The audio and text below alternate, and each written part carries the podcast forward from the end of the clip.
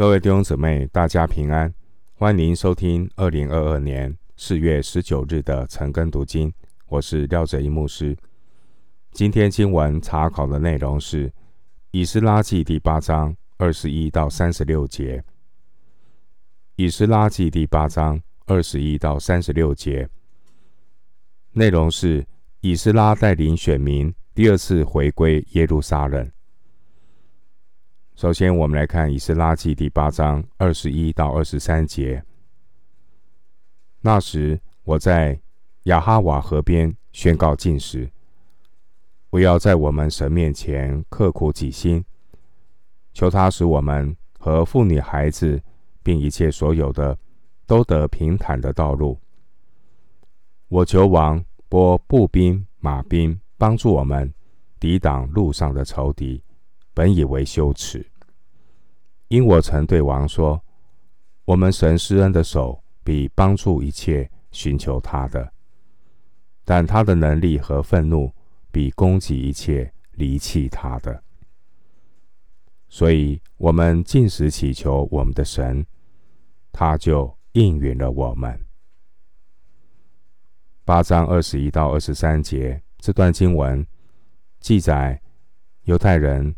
开始他们九百英里的旅程之前，他们先在雅哈华河边扎营。这些回归的选民，他们会带着许多的财富回去，但却没有任何武力的保护，必然会被路上的这些盗贼所觊觎。回归的选民们，他们面对许多。未知的变数，而他们唯一能够做的，就是全心依靠上帝，宣告禁食，向神祷告，相信上帝能够拯救依靠他的人。在腓立比书一章六节经文说：“我深信那在你们心里动了善工的，必成全这工。”直到耶稣基督的日子。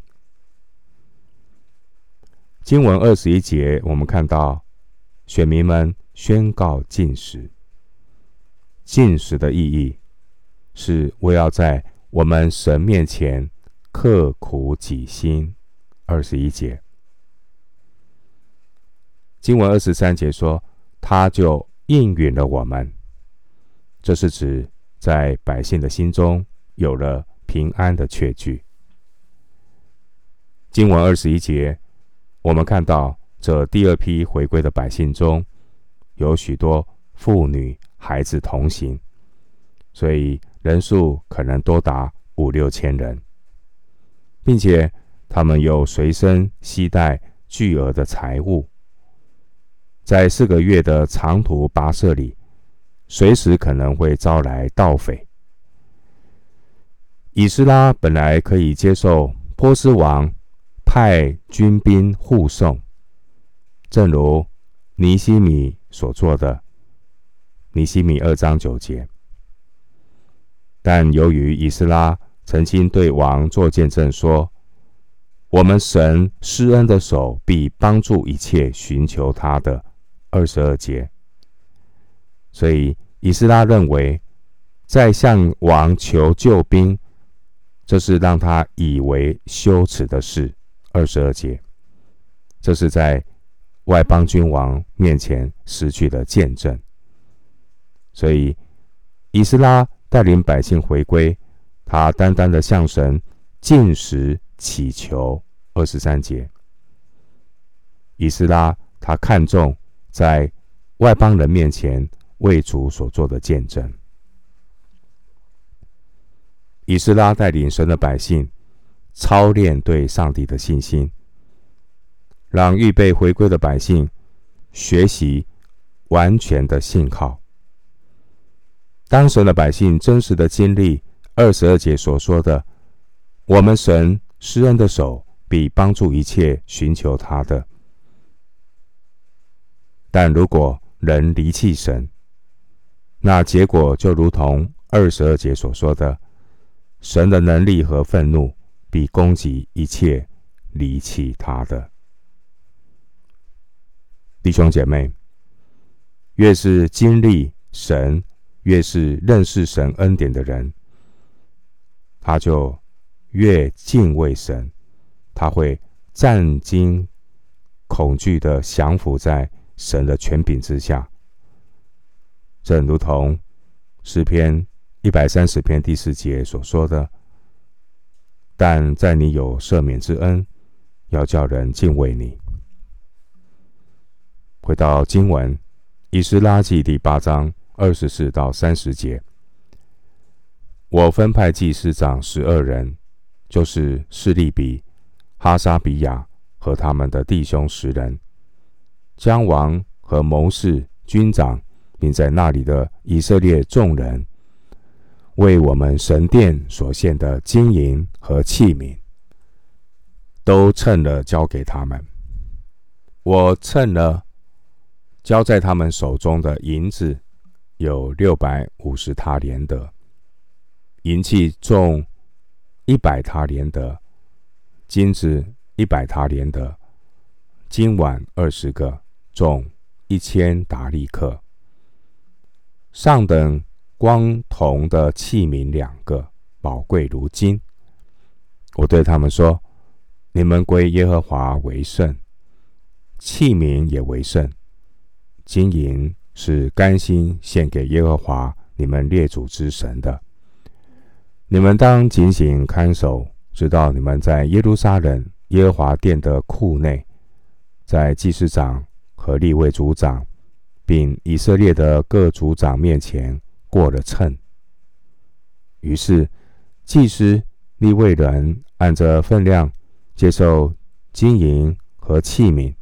要带到耶路撒冷，我们神的殿里。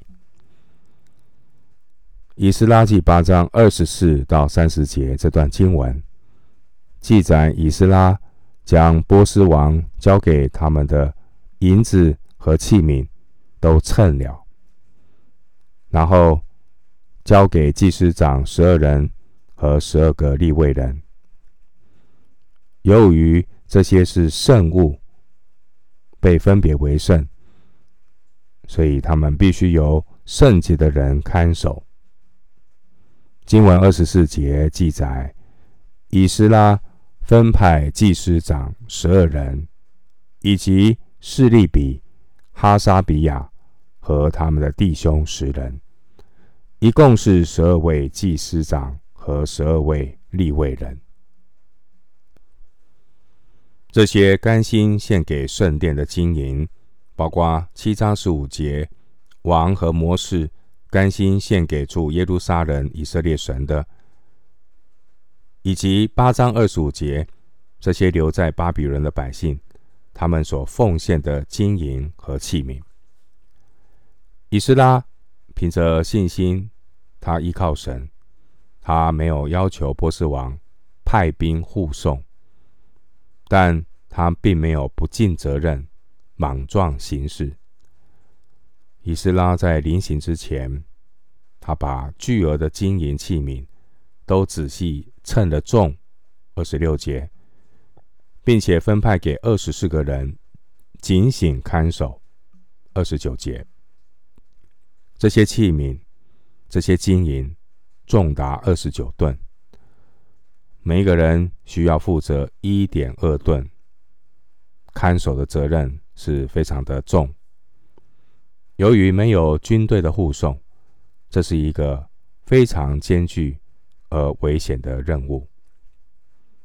以斯拉就提醒这些人，他们是归耶和华为圣的人，二十八节，所以鼓励他们要忠心于他们所托付的职分。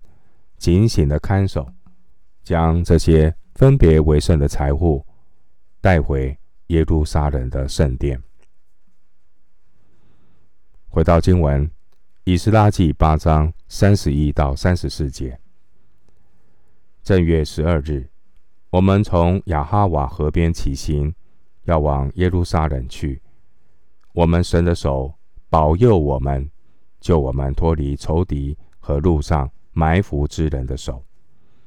我们到了耶路撒冷，在那里住了三日。第四日，在我们神的殿里，把金银和器皿都称了，交在祭司乌利亚的儿子米利末的手中。同着他有菲尼哈的儿子以利亚撒，还有利未人耶稣雅的儿子约沙巴和宾内的儿子挪亚底。当时都点了数目，按着分量写在册上。八章三十一到三十四节，我们看到选民们回归的选民们，经过了三个半月的旅程，以斯拉和回归的百姓，神一路保守他们，平安的回到耶路撒冷。到了以后，那些金银和器皿再一次的被清点，然后称重，交给。负责圣殿事务的人。三十一节说正月十二日，这是逾越节的前两天，就像第一次出埃及的百姓所经历的。经文说：“我们神的手保佑我们，救我们脱离仇敌和路上埋伏之人的手。”感谢主。三十一节让我们看到信实的神。看顾他们一路平安的抵达耶路撒冷。经经文三十二节让我们看到，啊，这些回归的百姓，他们到了耶路撒冷，就在那里住了三天。为什么要在那里先住了三天？有可能是因为他们是在安息日之前到达，所以第二天。安息日必须休息。当年尼西米回到耶路撒冷的时候，他也是休息了三天。尼西米记二章十一节，经文三十三节提到乌利亚的儿子米利末。米利末后来成为协助尼西米建造城墙的助手。参考尼西米记三章四节。二十一节，以斯拉他在第一时间把带回的金银器皿点了数目，按着分量写在册上。三十四节，然后移交给祭司，并且有三位公证人在场。三十三节，这提醒我们，教会在。财务的问题上，尤其是需要这些无可指摘、诚实无畏的人来负责担任。腓立比书二章十五节，在路加福音十六章十到十一节也提醒我们：人在最小的事上忠心，在大事上也忠心；在最小的事上不义，在大事上也不义。倘若你们在不义的钱财上，不忠心，谁还把那真实的钱财托付你们呢？回到经文，《以斯拉记》第八章三十五到三十六节：从掳到之地归回的人，向以色列的神献燔祭，就是为以色列众人献公牛十二只，公绵羊九十六只，绵羊羔。七十七只，又献公山羊十二只做赎罪祭，这都是向耶和华焚献的。他们将王的谕旨交给王所派的总督与河西的省长，他们就帮助百姓，有供给神殿里所需用的。经文三十五节，我们看到这一批回归的百姓。他们为以色列众人献公山羊十二只做赎罪祭。他们这样做，有可能是效法当年摩西在旷野第一次立起会幕的时候，十二支派所做的。参考民数记七章十一到八十二节。这也表明，第二次回归的百姓和第一次回归的百姓一样。他们都是站在十二支派合一的地位上，寻求上帝赦罪的恩典。这些回归的以色列人，他们正是上帝百姓合一的见证。以斯拉到达耶路撒冷以后，第一件事情是移交财物，三十三到三十四节；第二件事情是献祭，三十五节；第三件事情才是把波斯王的谕旨交给总督和省长，三十六节。我们从以上的这个顺序学习到，任何人在开始神的圣工之前，必须先与神交通。神的百姓要先向神献上礼物，表达对神的感恩与敬拜，也是将自己奉献给神。当年这些被掳的百姓，他们分散居住在巴比伦各地。回归的时候，他们分头出发，到亚哈瓦河河边。三十一节，在那边呢集合。所以以斯拉就召聚这些人，在哈瓦河的河边呢，查看百姓和祭司。十五节，并且在亚哈瓦河边宣告禁食。二十一节，在亚哈瓦之前，以斯拉并不知道有多少人会和他一同回归。也不知道有没有足够的人手来护送这巨额的这些财物。二十四节，但我们看到以斯拉，他凭着信心宣告：我们神施恩的手必帮助一切寻求他的。二十二节，从巴比伦到亚哈瓦是轻省的。但从亚哈瓦到耶路撒冷的路程是艰难的，三十二节。然而，我们看到，当神的百姓从亚哈瓦河边起行以后呢，神的手就一路的保佑他们到了耶路撒冷，三十一到三十二节。虽然回归的过程充满艰辛，但神的恩典。够用。回归以后，我们看到以斯拉详细的做好移交的动作，也做献祭这件重要的事情。从移交到献祭的过程，三十三到三十五节都有清楚的记载。今天每一位回应上帝呼召的基督徒，也必须是如此。我们如果没有凭着信心走一段精神的路，先来到哈瓦河河边，我们就不能够经历神带领我们行走接下来充满挑战的天路。然后我们最终要走到哪里呢？新的耶路撒冷，这非常的重要。主耶稣告诉我们。凡劳苦担重担的人，可以到我这里来，我就使你们得安息。我心里柔和谦卑，你们当负我的轭，学我的样式，这样你们心里就必得享安息。因为我的轭是容易的，我的担子是轻省的。马太福音十一章二十八到三十节。我们今天经文查考就进行到这里。愿主的恩惠平安与你同在。